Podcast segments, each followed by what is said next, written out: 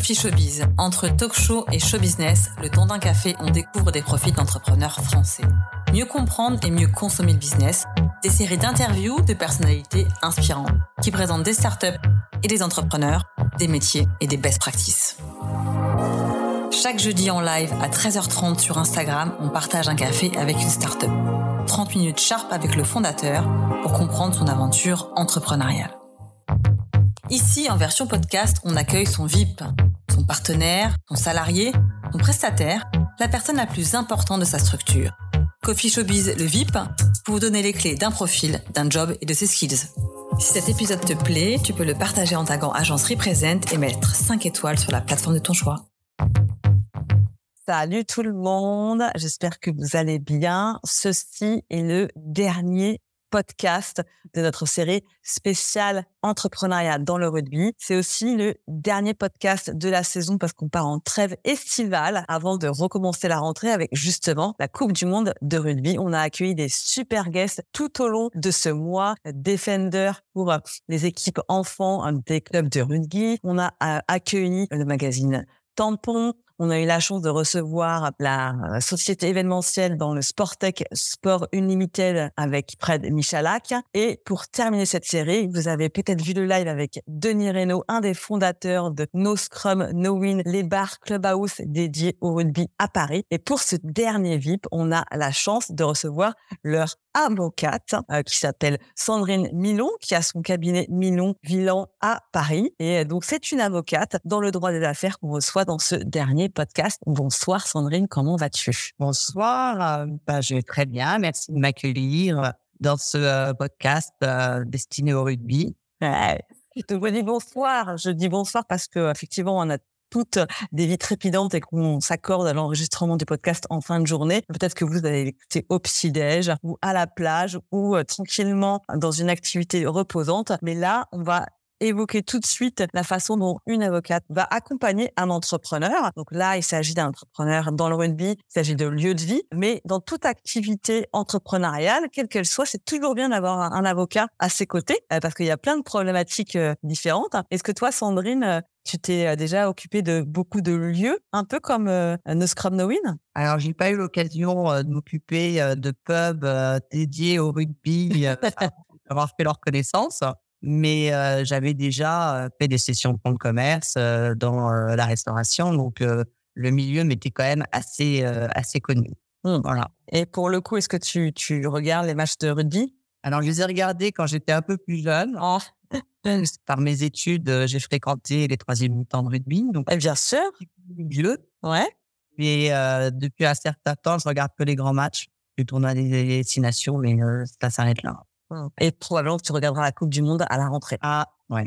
Peut-être dans un des No Scrum No Win, donc de Denis, Fred et David, donc les trois fondateurs de, de, de ce concept. à quel moment tu as commencé à accompagner nos Scrum Win. Ils avaient déjà ouvert un lieu où ils voulaient déposer une marque? À quel moment tu es intervenu dans leur histoire entrepreneuriale? Alors moi, j'ai connu un des fondateurs bien avant euh, l'aventure à No Scrum No Win, euh, qui était Frédéric Ducroix, que j'avais rencontré par euh, une avocate commune.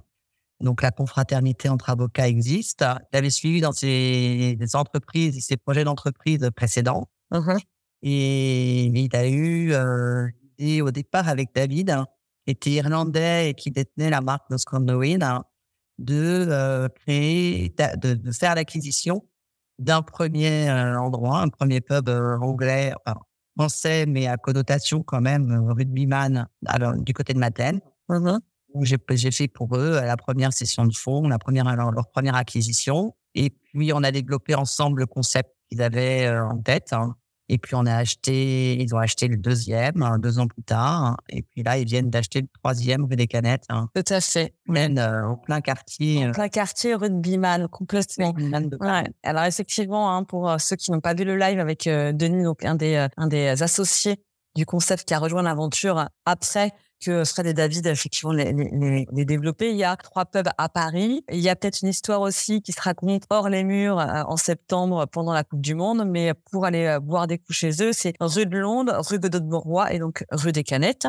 Effectivement, euh, ça tend à se développer. Donc eux, tu les as rejoints, on va dire, ils avaient déjà lancer la marque es lancée. Mais globalement, en fait, dans ton métier, tu peux accompagner un entrepreneur au tout début de Ah oui, mais là, je les, ai plus, je les ai plus au tout début parce que la marque existait uniquement en Irlande, était développée uniquement sur les vêtements et absolument pas sur des, sur des endroits ah oui.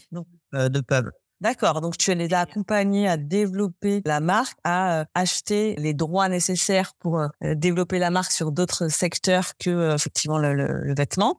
Voilà. Et puis, ils ont ouvert, le premier, c'était à Madeleine. Et à partir de là, ils ont voulu créer un, un concept très particulier où les bars ressembleraient à des vestiaires de rugbyman avec des maillots, tout un tas de décors, euh, des tables ovales en forme de ouais. Il y a toute une euh, signalétique. Euh, toute une scénographie, ouais, tout à fait. Et, donc, ouais, et, donc, là, ce titre, toi, tu valides le, le concept d'un point de vue juridique et donc tu fais en sorte de déposer, on va dire, euh, tous les éléments identitaires de ce concept pour que ce soit pas duplicable? Non, pour le moment, on n'en est pas encore euh, à cette euh, à ce stade-là. Pour le moment, on est sur une marque qui est protégée. Ouais. Plusieurs pays du monde. On a le concept et pas le concept en lui-même de déco, enfin le concept décoratif, on va dire ça comme ça, n'est pas déposé. Et euh, c'est simplement, ils essayent de garder l'âme et les valeurs qui sont les leurs dans chacun des lieux dont ils sont propriétaires aujourd'hui. Hum, hum. Ok. Sur la partie euh, dépôt de marque, donc euh, le fait d'avoir déposé euh, nos Scrum No Win sur d'autres catégories que, que les vêtements, ça pour le coup tu t'en es occupé? Donc ça se passe avec. Ouais, je m'en suis occupé avec un partenaire spécialisé en marque. Ouais notamment sur des pays euh, internationaux. Je l'ai fait en, en, collaboration avec un autre cabinet d'avocats pour leur apporter une compétence très fine et exactement celle qu'elle euh, qu'elle voulait. Moi, je me suis occupé de tous les actes juridiques d'acquisition, de constitution de société, de pacte d'associés, puisqu'il y a un an et demi, on a fait rentrer, on a fait rentrer une vingtaine d'investisseurs projet. Donc, je me suis occupé de la partie corporate de leur activité et euh, j'ai suivi et je suis ça également avec tous leurs prestataires qui sont leurs experts comptables euh, pour valider les business plans, les plans de financement, les, les, les, contacts qu'ils ont avec les banques. Je suis un peu leur leur prestataire, oui, juridique. Oui, bah, non, mais tu es aussi un partenaire de, de, de développement, hein, euh, parce que on n'appelle pas un avocat que quand on a des problèmes. Un avocat, c'est un vrai partenaire dans, dans une aventure entrepreneuriale. Tu même qui es là en anticipation, en protection, en prévision, justement pour éviter euh, notamment des potentiels problèmes, des problèmes de marque, des problèmes juridiques, des problèmes effectivement de droit, des problèmes peut-être avec aussi euh, les, les, salariés, enfin le côté social. Enfin voilà, c'est vraiment euh, rédaction de contrat, des points de marque. Enfin, je, je, je, je n'ose détailler toutes les missions en fait qu'un avocat en droit des affaires doit faire parce que globalement pour moi c'est une, une compétence très très globale, très multiple, très transversale parce que tu es vraiment là, en fait, en partenaire. Tu es, vraiment le partenaire de développement de, de, de la structure. Ah oui, ils m'appellent dès qu'ils ont euh, C'est ça. Euh, la moindre euh, piste de développement, ils vont faire appel à moi, c'est sûr. Ouais. Ouais. Oui, pour que tu orientes, pour que tu dises peut-être comme ci, peut-être comme ça, peut-être dans tel sens. Ça fait 15 ans que je les suis. Hein, les, ah ouais. les, pubs existent depuis, je sais plus, 7-8 ans, mais ouais. Frédéric Lipois, je le connais depuis 15 ans. Donc, ah ouais sait comment on raisonne, euh, il sait exactement euh, ce que je peux lui apporter et euh, la disponibilité et la réactivité dont je peux faire preuve. Il faut aussi être assez réactif quand on est sur des acquisitions de de, de lieux comme ouais. ça. Ouais. Il faut plutôt arriver au bon moment avec le bon le bon financement et que les choses soient préparées en amont aussi. Ouais, complètement. Pour porter aussi des affaires. Ouais, complètement. Donc tu as, euh, comme tu expliquais, euh, tu as d'abord collaboré avec euh, avec Fred, euh, et donc Fred, tu l'as rencontré euh, donc par une une consoeur, comme tu le disais, mais c'est parce que Fred cherchait à être accompagné, cherchait un avocat ou cherchait un avocat en droit des affaires. D'accord. Cette faisait pas, n'avait pas cette spécialité-là, et donc elle me l'a présenté sur la première affaire qu'il avait il y a 15 ans à Opéra, mais qui était pas du tout aussi aussi spécialisé rugby. C'était c'était plus un bar euh, plus classique, on va dire. Et euh, et puis après, il avait d'autres aventures euh, diverses et variées. Et puis euh, il y a 7 8 ans, il m'a présenté David. Et puis après, il m'a présenté Denis. Et puis l'aventure a commencé euh, rue Godot de Moroy et puis après rue de Londres et maintenant rue des Canets. Et donc, quand tu as des opportunités comme ça de nouvelles collaborations, est-ce que à ce titre, tu acceptes automatiquement ou est-ce que euh, euh, des fois tu étudies pour savoir si ça peut t'intéresser euh, d'un point de vue valeur, d'un point de vue territoire, secteur ou comment ça se passe dans le, la façon d'accepter une collaboration? Avec un client? Ouais, en général. quand est-ce qu'on devient ouais. pour un client? Mmh. Bah, il te pose la question parce que pour moi en fait un avocat Surtout, encore une fois, quand tu accompagnes les entrepreneurs, il y a quand même une relation qui se met en place. Évidemment, on parle de relation professionnelle, mais voilà, euh, il y a, il y a une, forte confiance qui doit être établie parce qu'on on, s'en remet à toi avec tes connaissances juridiques ben pour euh, voilà nous, cadrer, nous protéger. il y a voilà une forte confiance qui doit s'établir. Est-ce que voilà c'est évident pour toi avocate de dire ok j'ai envie de travailler avec cette personne? Ou est-ce que un, donc on va faire référence à Fred. Est-ce que une personne comme Fred, un entrepreneur, il va te faire confiance directement ou il va aussi faire appel à tes confrères ou consoeurs et se dire, OK, je préfère telle personne? voilà, comment la, bah là, voilà, ça fait comme ça. Ouais. Là, ça s'est pas fait comme ça. Ça s'est fait parce que, euh, on s'est bien entendu. Il m'a fait confiance dès le départ. Et puis, euh, je lui ai donné la disponibilité et la compétence qu'il attendait aussi, je suppose. Et puis après, euh, c'est vrai qu'au bout de tout, enfin, du fait de de la l'ancienneté de la relation, on est devenu euh, vraiment euh, partenaire à part entière euh, sur les projets et les développements qu'ils peuvent avoir. Mais ça se fait pas toujours comme ça. Il y a des il y a des clients qu'on refuse parce qu'on les sent pas, parce qu'on pense que les affaires vont pas se faire, parce que ils sont pas forcément ils ont pas forcément la rigueur que les fondateurs de No Scrum No Win peuvent avoir, parce que sous des allures très mmh. joviales c'est quand même euh, de très bons négociateurs hein, et c'est des très bons euh, entrepreneurs. Donc, euh, il y a tout un, tout un facteur, enfin, il y a, différents facteurs qui font que vous acceptez ou vous acceptez pas la mission. Mmh, ouais, ok.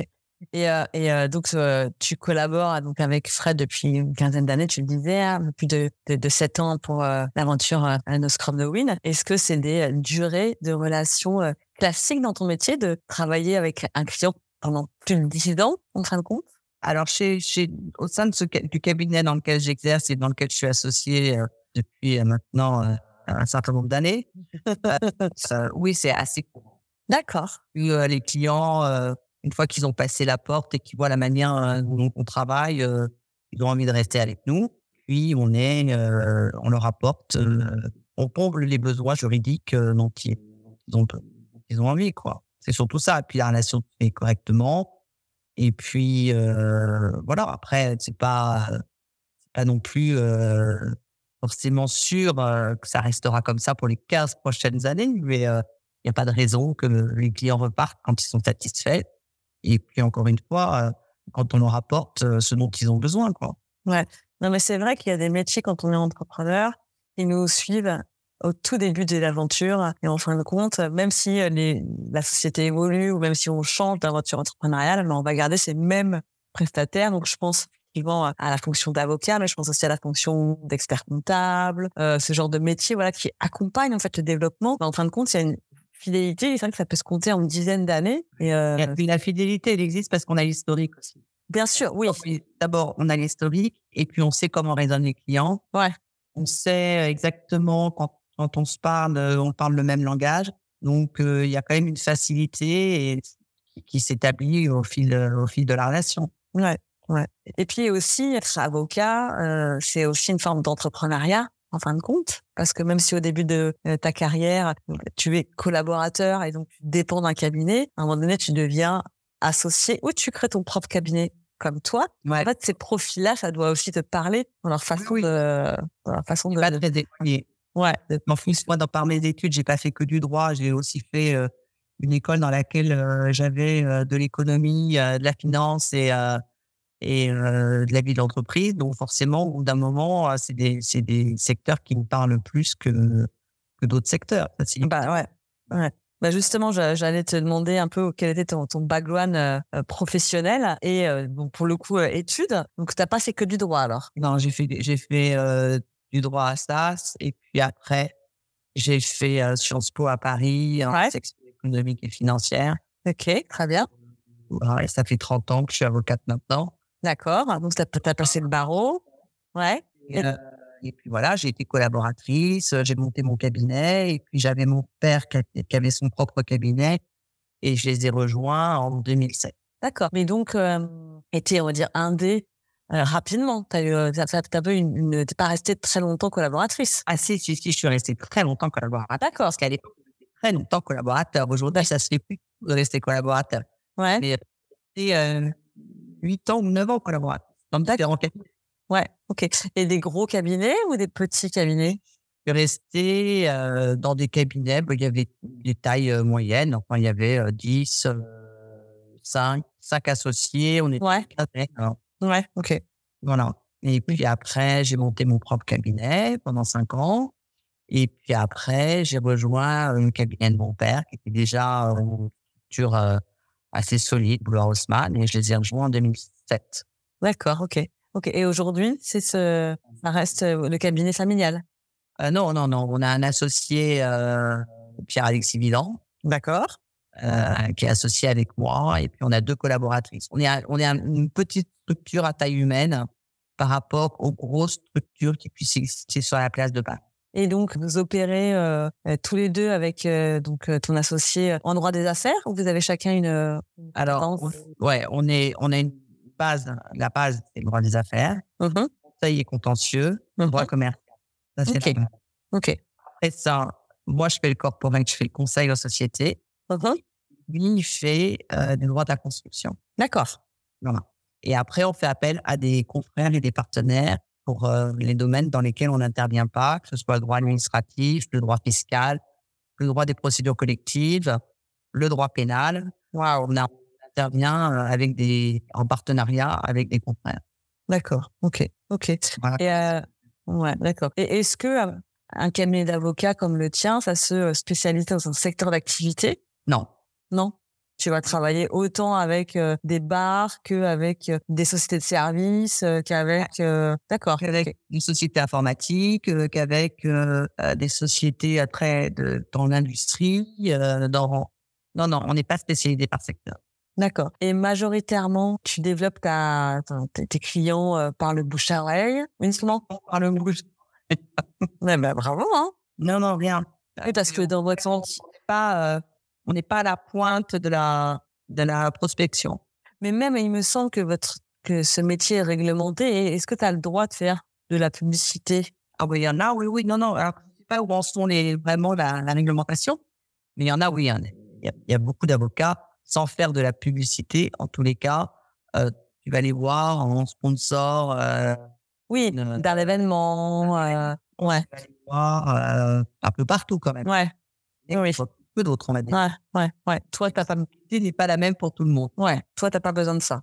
Je sais pas si j'ai pas besoin, mais en tous les cas, c'est pas dans l'ADN du cabinet, on va dire. D'accord. Ok. Voilà. Ok. Ok. Euh, et il me semble aussi que dans ton métier, tu peux peu communiquer sur tes clients. Tu peux pas dire avec qui tu travailles. Non. Normalement, tu dois pas le dire non plus. Voilà, c'est ça.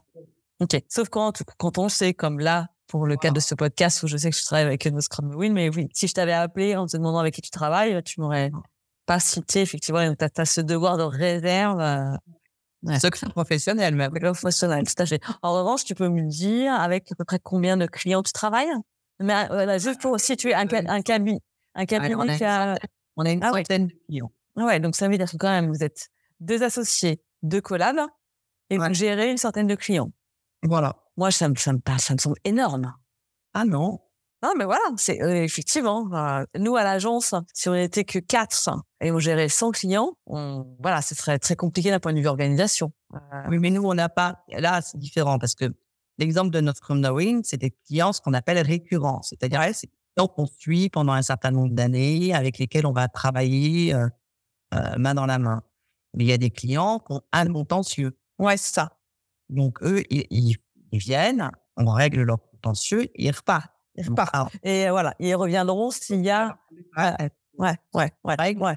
une problématique. Ouais, ouais. Ça va dépendre de la relation, de la manière dont elle s'établit. Ouais. Et donc, est-ce que euh, dans ton cabinet et en général dans les cabinets, il y a cette fameuse règle marketing 80-20 où tu vas avoir 20% de tes clients qui font 80% de ton chiffre d'affaires et donc 20% de tes clients que tu vas accompagner comme No Scrum No Win, comme un partenariat, un peu après du tout venant qui va te faire 20% de ton chiffre d'affaires en restant. À peu près ça. Ouais, bah ouais. Non, mais c'est une règle en fait qui est assez assez unanime dans tous les dans tous les secteurs d'activité. Ok, ok. Typiquement, donc un client comme No Scrum No Win, avec que tu accompagnes au quotidien, tu lui consacres euh, combien de temps par jour, par mois, par enfin, comment ça se calcule? Est-ce que euh, tu te dis, euh, est-ce que est-ce que comme nous, tu vois, à l'agence avec nos clients, on va faire des fois des calls hebdomadaires pour faire des points d'activité, de là où on en est sur telle et telle chose qu'on va faire? Est-ce que toi, tu as ce type de relation avec tes clients récurrents où tu fais des points, je sais pas, tous les mois Non, pas du tout.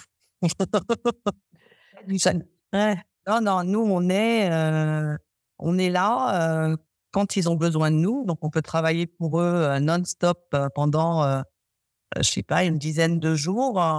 Quand il y a une acquisition à faire, il va falloir mobiliser quand même beaucoup de ressources pour pouvoir tenir les délais. Parce qu'il y a mmh forcément des délais qui nous sont imposés par l'acheteur, qui nous mmh. sont imposés par le vendeur, en fonction de si on vend ou si on achète vont être imposés par les banques, vont être imposés par tout un tas de, choses extérieures. Donc, on va leur consacrer le temps nécessaire. Et puis après, euh, ils mènent eux-mêmes leur propre projet. Et puis, ils, appellent quand ils ont euh, une doute, euh, une volonté que je leur valide, quelque chose dont ils ont besoin. Mais sinon, non, non, il n'y a pas de il n'y a pas de il n'y a pas de... Il n'y a pas de suivi, il n'y a pas de le fameux follow-up qu'on a euh, en agence. D'accord. OK. Pas du tout, non. OK, OK. Et donc, euh, comment s'organise euh, une journée type ou une semaine type dans ton cabinet? Comment ça, comment ça s'organise? Bah, est-ce que, voilà, est-ce que... Alors déjà, attends, je vais t'expliquer. On est quand même très dépendant des audiences. Voilà. Bah, oui, ça allait, ça allait dire, ouais. les audiences contentieuses, où là, on est quand même obligé, euh, un, d'être présent, deux, de préparer le dossier. Mmh. Donc ça, ça mobilise quand même déjà beaucoup de, ça peut mobiliser beaucoup d'énergie. Ouais. Puis après. Donc en fait, effectivement, ton quotidien, il va être quand même rythmé avec les échéances, soit d'audience, soit de dossiers à remettre pour une vente ou un achat, comme tu dis. Et c'est un peu ça qui va rythmer le rythme et la vie du même cabinet avec ces échéances-là, en fin de compte. Parce que ces échéances, elles, dépendent, c'est pas toi qui les mets, c'est pas non plus ton client qui les met, c'est des, des intermédiaires avec lesquels tu dois composer qui vont te dire dossier euh, doit être prêt euh, pour telle date, audience telle date, etc., etc. Donc avant l'audience, il y a tout un mécanisme de procédure devant les tribunaux où tu vas avoir des dates intermédiaires, où tu vas devoir rendre des conclusions, on va renvoyer le dossier un mois, un mois plus tard, tu vas devoir reprendre des conclusions si la ah, Donc ça, rythme, la vie du cabinet. D'accord, ouais, effectivement. Oui, ça dépend pas de toi en fin de compte, euh, ni de ton client. Encore une fois, c'est vraiment c'est selon ses demandes, selon ses problématiques. Ben il y a d'autres gens qui gravitent autour de votre écosystème qui vont dire soit prêt telle date, présentation à tel moment, signature, etc. Et c'est ça qui va effectivement euh, donner le rythme. Voilà, tout à fait. C'est à peu près comme ça que ça se passe. Et donc, il y a des, effectivement des, des, semaines où tu vas faire des nocturnes parce que ça a des enjeux de, de deadline. Euh, et même des fois travailler le week-end avec euh, des périodes où tu vas être plus cool, où tu vas faire ton 9h-17h parce que tu auras fait ce que tu as à faire et il n'y aura pas de... Oui, évidemment, entre guillemets. Hein. 9h-17h, faut pas faire rêver les, les jeunes qui arrivent sur le marché quand même très, très rare. Mais euh, non, non, c'est oui, c'est à peu près comme ça que ça se passe. Ouais, d'accord. Tu portes la robe en audience? Ah oui, oui, non, c'est obligatoire. C'est pas que je la porte ou je la porte pas, c'est obligation. C'est l'obligation, d'accord, ok. Et ça, alors, euh, c'est quelque chose que tu euh, achètes, tu, tu, tu dois l'acheter, j'imagine. C'est toi, quand tu deviens avocat, qui doit acheter ta, la tenue ou c'est le barreau? Ok. Tout à fait. Et ça, c'est quelque chose que tu as depuis des années des années ou euh, c'est des choses qui s'allument que tu dois racheter de temps en temps Alors moi j'en avais une euh, qui était abîmée que j'ai fait réparer. Mm-hmm. Les spécialistes de robe d'avocat font ça très bien. D'accord. Euh, elle est toute neuve maintenant, toute belle. Mais euh, oui, je l'ai eu il y a 30 ans quand j'ai prêté serment. Ah, il y avait une tradition qui voulait que ton premier, qu'on appelait maître de stage, ton premier patron, ouais. t'offre la robe. Ah, ok. Ça, c'était une vieille tradition du barreau de Paris, pas du barreau des, des, des avocats, ouais. complètement perdu. Je dois aussi dire pour les nouveaux arrivants, mais euh, c'était normalement ton patron qui t'offrait ta robe euh, que, que, tu conserves normalement euh, pour l'ensemble de ta carrière. Ok. Waouh. C'est vrai que hum, moi, je connais un tout petit peu le milieu des avocats parce que dans le cadre de nos activités, on peut être effectivement être confronté ou devoir discuter avec avec des, des, gens comme toi. En revanche, je n'ai jamais pris la peine de d'assister à une audience, quelle qu'elle soit. Et il semblerait que c'est quand même assez euh, intéressant. Enfin, c'est formateur. Ça t'apprend des trucs. Ah. Euh, ouais. Faut venir faire un stage au cabinet. Hein. Ah. On emmène tout le monde en audience, euh, tous les stagiaires, même les stagiaires de troisième. Ouais. On les emmène en audience. Hein. Ouais, toutes les audiences sont publiques, c'est ça, sauf certaines. Mais toutes les audiences sont publiques. Donc, on peut assister à des audiences en droit des affaires. Dans une cour d'assises quand Voilà. Voilà. Ouais. Ouais tu, rentres et euh, les audiences sont tout à fait publiques. Ouais, tout à fait. Ouais, ok. Donc c'est vrai qu'il faudrait que je qu'on fasse ça. C'est pas une sorte tout à fait intéressante pour l'agence euh, d'ailleurs. Euh, en parlant de, de l'agence, donc nous, dans notre quotidien, on travaille des outils des outils de présentation, des outils euh, d'échange. J'imagine que dans le, ton métier, il y a des outils spécifiques parce qu'il y a aussi donc la confidentialité et donc euh, euh, des protocoles de sécurité qui sont beaucoup plus euh, obligatoires que nous on, on, a dans les métiers comme la, la communication. Euh, Est-ce que par exemple tu utilises un logiciel de, de, de, de signature électronique officielle comme YouSign ou DocuSign, ce type de choses? Ouais, ouais. ouais. On a DocuSign euh, Press pour des actes euh, juridiques. On a gestionnaire interne euh, pour la gestion des dossiers et la facturation des clients. Ouais, un serveur spécifique. Ouais, ouais. Et quand tu dois échanger des documents avec ton client, est-ce que tu les envoies par email ou est-ce que ça passe par un serveur sécurisé euh... Ça passe pas par un serveur sécurisé euh, sur les sur les envois d'actes aux clients. Normalement, les correspondances entre le client et l'avocat sont confidentielles. Donc, même si normalement on ne peut rien en faire. Et puis on a, euh, sinon bah oui, on a des, des comment des bases de données. Ouais. Juridiques. Euh, on est à peu près abonné à tout ce qui existe sur le marché. Ouais. Donc euh, voilà comment c'est comment on travaille. Ouais. Ouais. Et alors moi, comme ça change, mmh. quand même être très à la pointe de l'actualité. Quoi. Mmh, ouais, complètement. Et alors par exemple, moi je ça m'est arrivé de faire du télétravail euh, chez une de mes amies qui a euh, un cabinet de, de notaire.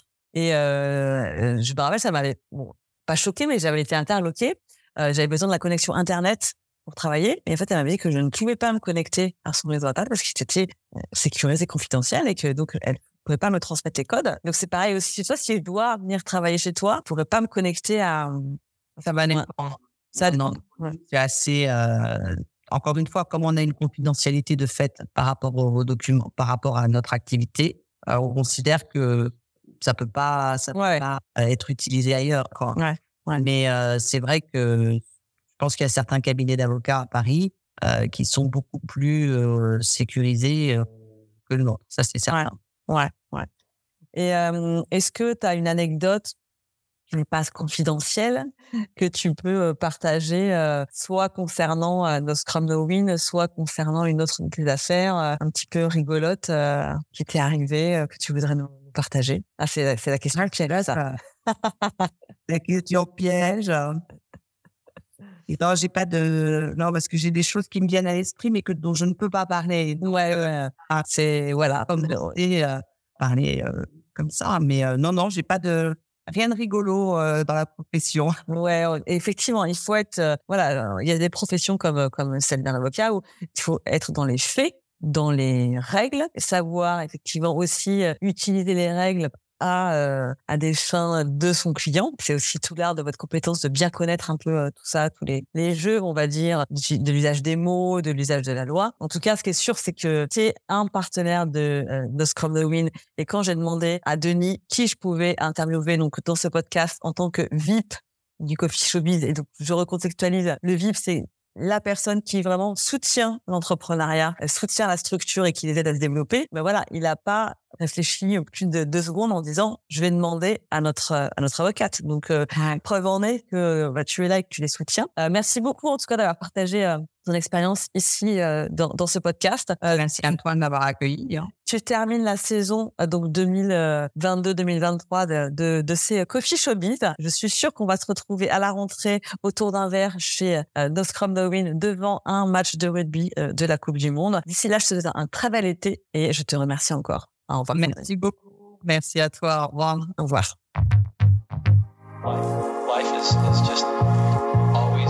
Coffee Showbiz vous est présenté par Represent, The Next Level Agency spécialisée en communication et en développement de marque. Abonne-toi ici et sur Instagram pour suivre nos aventures. at Agence Represent.